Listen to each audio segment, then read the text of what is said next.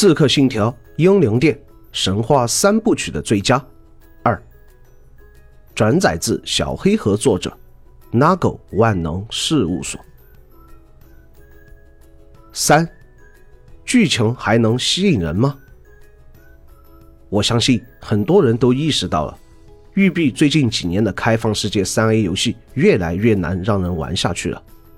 这其中不仅是玩法的同质化、开放世界公式化，更重要的原因在于游戏剧情越来越白开水、平淡无奇了。我们已经很难在近期育碧的游戏看到像艾登·皮尔斯、艾吉奥、康纳、爱德华那样让人印象深刻的角色了。游戏剧情差，似乎已经成为了育碧最近几年开放世界游戏的标签。而在英灵殿里，我看到了育碧在尝试甩掉这个标签的努力。或许是知道自己的叙事能力撑不起一个能够让玩家游玩几十个小时的故事流程，所以育碧很聪明的将自己最熟悉的解放区域这一玩法融合到了主线里。讲不了长故事，那就把故事拆分为多个小故事来叙述。英灵殿的主线流程概括起来，就是主角艾沃尔的黑鸭氏族离开挪威，来到英格兰，人生地不熟的他们需要在这片全新的土地上结交盟友。艾沃尔要做的就是前往英格兰的一个个郡，和那里的领主结交同盟。主线流程里，每一个郡的故事都相当于一个单元剧。彼此故事自立，但随着主线的推进，曾经的盟友会产生汇集。不得不说，这种近似单元剧的叙事很适合现在的育碧。在整个主线流程里，我都得承认，很多俊的故事剧情都让人眼前一亮，有些甚至不乏神反转，让你为之叫绝。我有时甚至一度怀疑，这是不是育碧的游戏？主角艾沃尔的塑造。也是我认为近几年育碧游戏里最好的。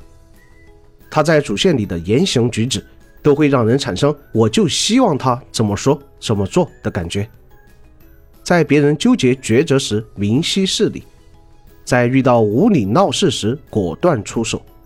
可以说，艾沃尔的很多行为我都相当欣赏。这也是我很久之后又一次喜欢上的育碧游戏角色。英灵殿的剧情部分的提升还不只是内容上，在前作里被人诟病的演出，在这一作里也得到了极大改善。游戏里的演出方式可以分为三大类，第一类是过场动画，相较于前作，本作的过场动画演出效果有了非常大的进步。我相信，游戏最开始的那一长段一镜到底的过场动画。就给了很多玩家深刻印象。一镜到底，北欧维京看得出来，蒙特利尔在制作的时候大概率是有把《战神四》当做学习对象汲取经验的。游戏中期的另一段无骨者伊瓦尔和宿敌对战的过场动画，甚至可以和很多线性游戏相媲美。第二类则是非固定视角的角色对话。这类对话大多数没有对话选项，玩家选择和 NPC 对话时，游戏会以一镜到底的方式将镜头移到说话角色上。对话的过程，玩家可以移动镜头实现不同视角，搭上景深虚化的背景风光，角色对话这一场景实现了一种类似电影感的营造。第三类是固定视角，并且有着选项的对话场景，这类场景。在奥德赛里十分常见，但英灵殿里很少出现二人站桩，镜头在两人之间来回生硬切换的场面。游戏里镜头的位置会发生变化，并且人物的行为表情也很自然，不会出现人物生气的说话，但表情却很平静的不和谐场景。剧情内容的进步，演出方式的改进，英灵殿。终于成为了自带黑旗之后，我有欲望去推进主线的《刺客信条》作品。四，有瑕疵，但方向对了。诚然，英灵殿有很多不尽人意的地方，例如疯狂推进主线不会遇到强度要求障碍，但装备的品质升级、居住地的完善都需要材料。完全不干还是不能做到的。地图上的大量图标元素在后面还是会让人感到心烦。哪怕很多你可以无视不清、更清爽的地图，无疑是更多玩家想要的。育碧未来可以尝试以巧妙的方式把探索要素隐藏起来，再隐晦的指引玩家。正面战斗虽然让人血脉喷张，但一些细节仍然有待优化。比如，比较影响我体验的是弹反的音效反馈以及视觉反馈。在游戏最初期，我常常无法判断自己是被砍中还是弹反成功。取消了自动回血，看得出是为了提高一些难度。毕竟本作普通难度玩起来已经可以接近无双，但有些时候野外经常难以看到回血食物，这点在急需补血的时候非常恼人。一些技能或者动作实际用起来并不那么美好，例如想扔地面上的武器，却常常会变成想捡起尸体。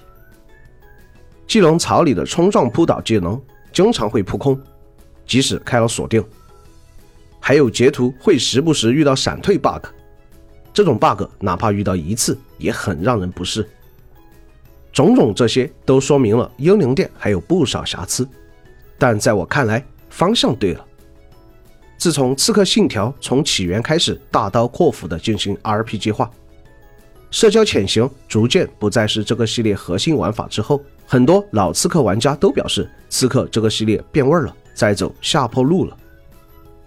真的是这样吗？或许如此，但有个无法忽视的事实是，神话三部曲挽回了大革命、枭雄两代的销量颓势，让更多的玩家开始接触了刺客信条。奥德赛销量破两千万，英灵殿发售时 Steam 在线人数创系列新高，这些傲人的商业成绩，使得育碧在接下来的刺客信条新作里不会轻易放弃 RP 计划。回归社交潜行玩法已经不太现实。认识到这一点后，再回头来看《英灵殿》，它作为神话三部曲的最终作，更像是育碧在《刺客信条》RPG 化这条道路做出的阶段性总结。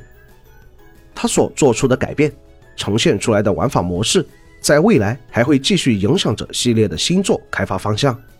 而我想说，这些改变，这些尝试，方向对了。